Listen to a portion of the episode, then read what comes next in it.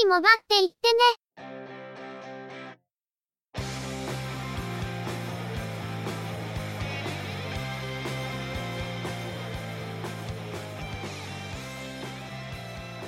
通信業界、モバイル、IT に関するニュースや話題を取り上げ、中の人が意見を述べたり、製品レビューまがいのことをしたり、様々な体験について、ご紹介していくポッドキャストです。ゆくもばのおしゃべりはすべて、合成音声によってお送りしています。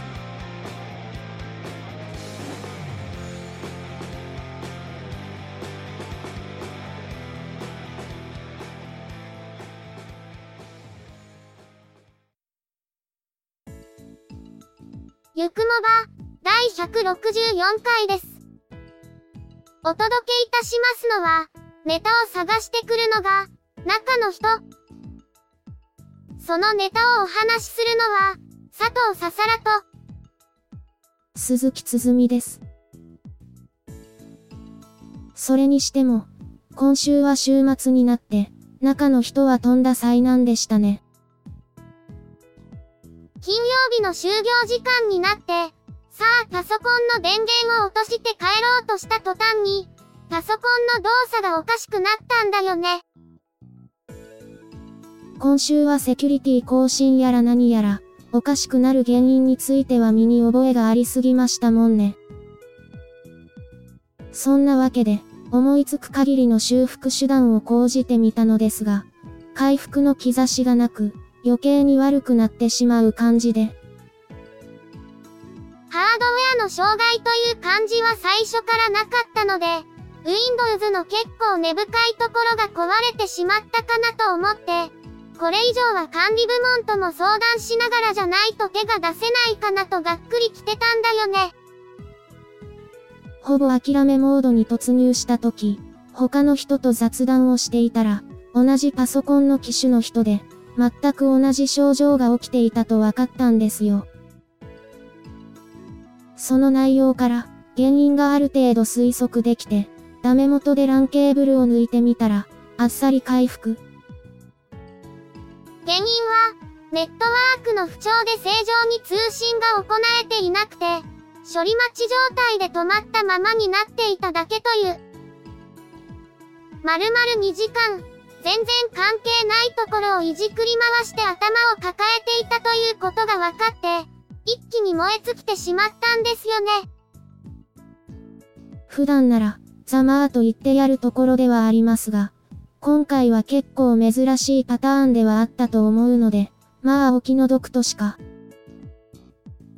生地詳しいがために、自らドツボにはまっていくというパターンには違いないわけですけど。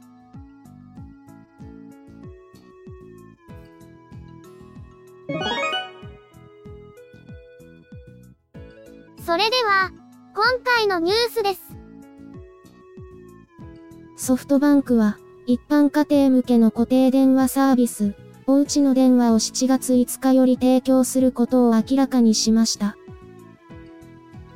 おうちの電話は、LTE 通信対応の宅内向け機器、電話ユニットと、宅内用の電話機をつないで利用する固定電話サービスです。通話サービスのホワイトコール24をベースに、回線工事なしで宅内のどこでも固定電話を設置でき、電話番号も 0AB から J 番号と呼ばれる、一般的な固定電話の番号が付与され、緊急通報、固定電話や携帯電話との通話、ファックスの送受信に利用可能。ブロードバンドサービスのソフトバンクエアーか、ソフトバンクや Y モバイルの携帯電話とセットで利用すれば、電話まとめて割として、利用料金から480円が割引されるほか、電話ユニットはソフトバンクエアーのエアーターミナルに重ねて設置できるデザインになっています。電話ユニットは登録された住所に機器が設置されているか、位置情報を確認しているとのことで、引っ越しの際は住所変更の手続きが必要です。NTT 東日本、NTT 西日本の加入電話、ISDN 回線の電話番号を持っている場合、番号ポータビリティを利用して、現在使用中の番号をそのまま移行することも可能であるとのことです。携帯電話のネットワークを使って、固定電話の番号を付与するサービスは、これまでにもいくつかありましたが、固定電話を利用するサービスというのは初めてかもしれません。あ、家電話は PHS なので脳幹でお願いします。なかなか面白いサービスだと思いますし、ソフトバンクの携帯電話への通話は無料というのを利用して、お店の電話として使うにもいいかもしれません。一つ気になるのは、あくまで LTE の通信網を伝送に使うだけなので、通話品質がどの程度担保されるのか、というところなんですけどね。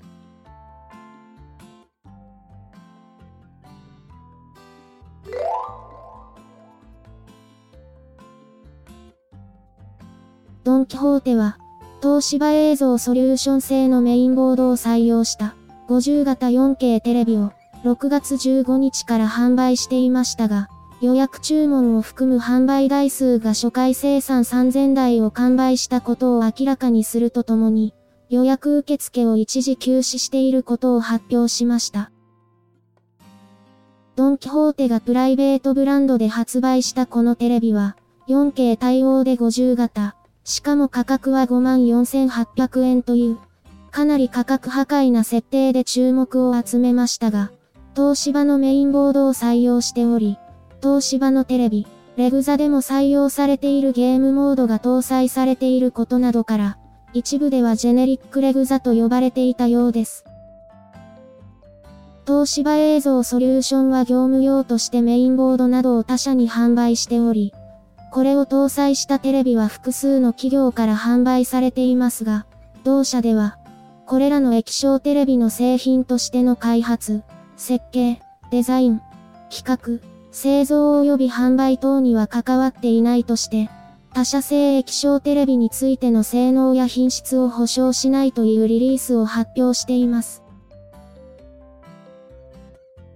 ドン・キホーテのこのテレビ、発売開始前から話題になっていましたが、やはり完売したみたいですね。東芝のメインボードを採用していると言っても、東芝がレグザの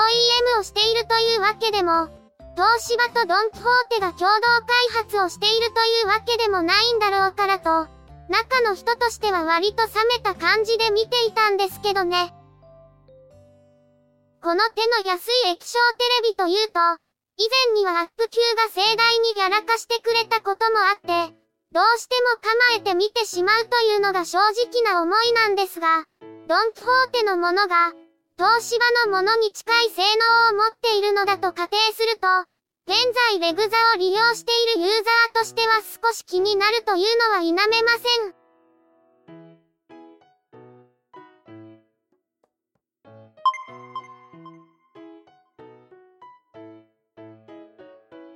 2002年にソニーが吸収合併し、2008年に事業を撤退していたアイワですが、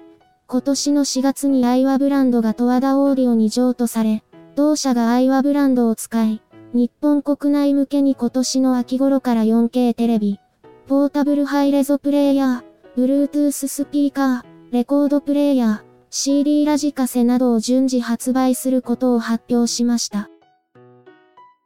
アイはブランドの譲渡を受けた十和田オーディオは EMS 事業を展開し、オーディオ機器やネットワークカメラなどをメーカーから受注生産している企業です。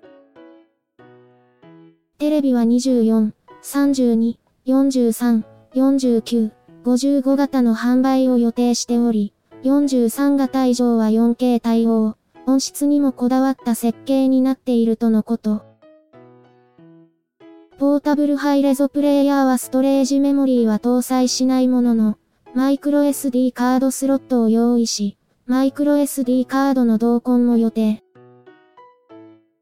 レコードプレイヤーは、USB メモリーなどを接続して、音を MP3 で録音できるほか、Bluetooth も搭載し、Bluetooth スピーカーなどに、ワイヤレスで再生音を飛ばすこともできるそうです。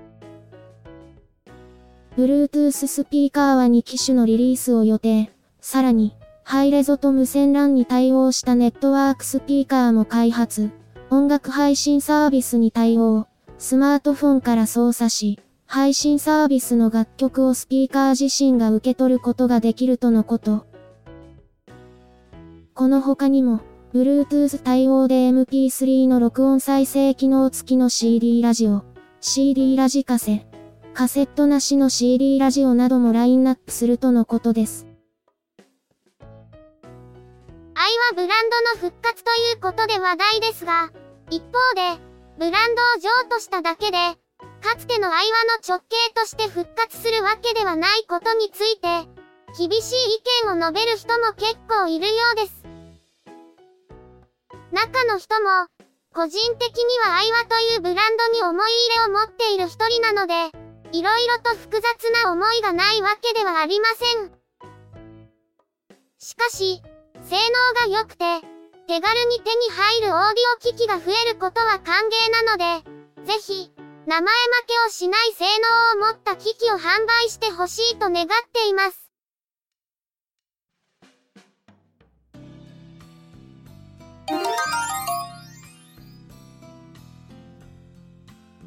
リンクスインターナショナルは、容量 53,600mAh の防災、災害時向けモバイルバッテリーを7月1日に発売することを明らかにしました。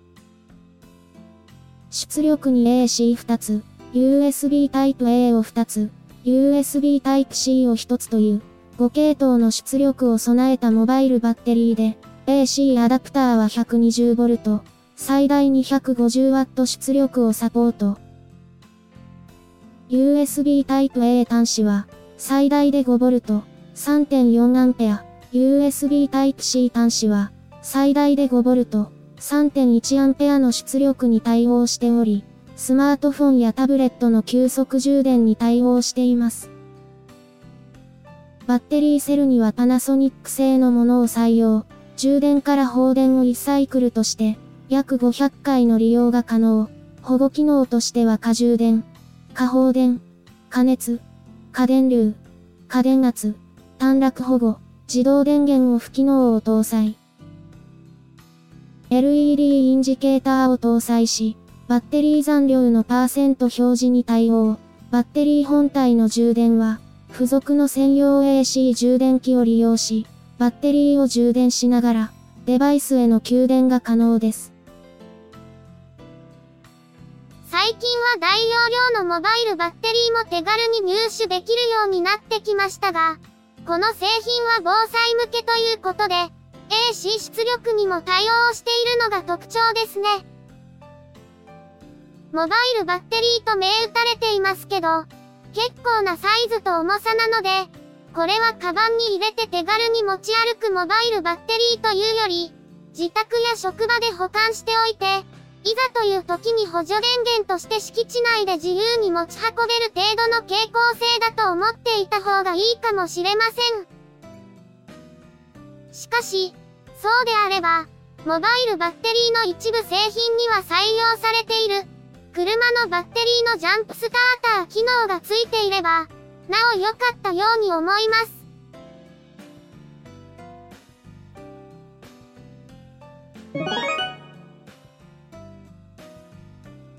今回のニュースは以上です。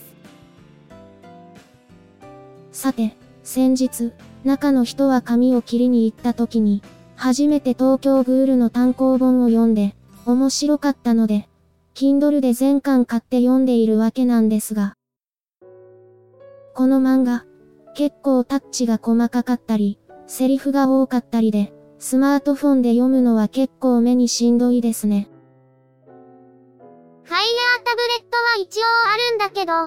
解像度があまり高くないんで、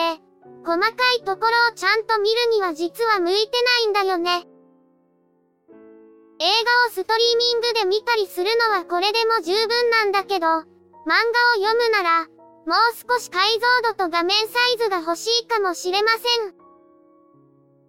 触り慣れているのは Android ですが、Android のタブレットにあまり魅力的なものが見当たらない感じがするので、ここは iPad でしょうか？9.7インチの iPad か、10.5インチの iPad Pro か、まあ、Kindle を見るのがメインなら前者で十分な気もしますが。って、これって散財の振りですか？中古品とか、新品未使用品とかを、ジャンパラで探すとかってのもあり得るんで、実際どうなるかわからないけど、なんかそのうちタブレットを買っちゃうかもしれないなと。モバイルでも使えそうなゲーミングノートを買うかもしれないし、その前に自宅の冷蔵庫の買い替えも控えていたりするんで、どうなるかはかなり流動的ではありますけどね。冷蔵庫なら、電気屋ウォーカーさんに相談してみるのもいいのでは？